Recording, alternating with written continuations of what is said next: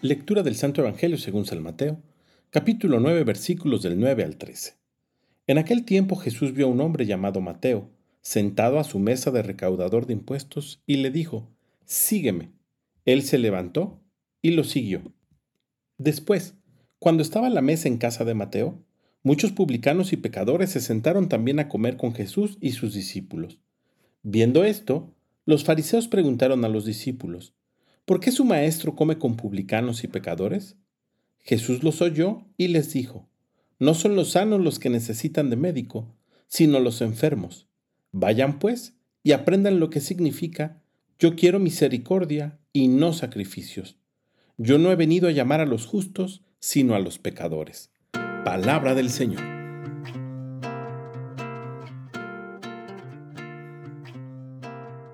Así como Dios tiene misericordia de nosotros, el Evangelio del día de hoy queda más que claro que también quiere que nosotros seamos misericordiosos con nuestros semejantes.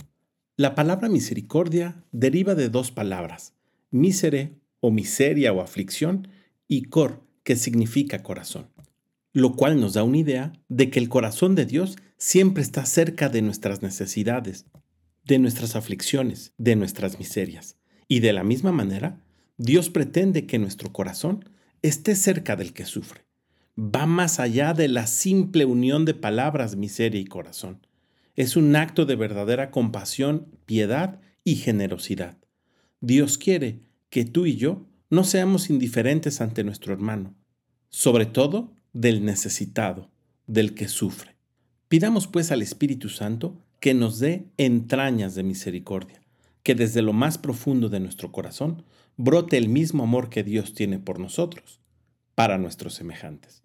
Que tengas un gran día y que Dios te bendiga.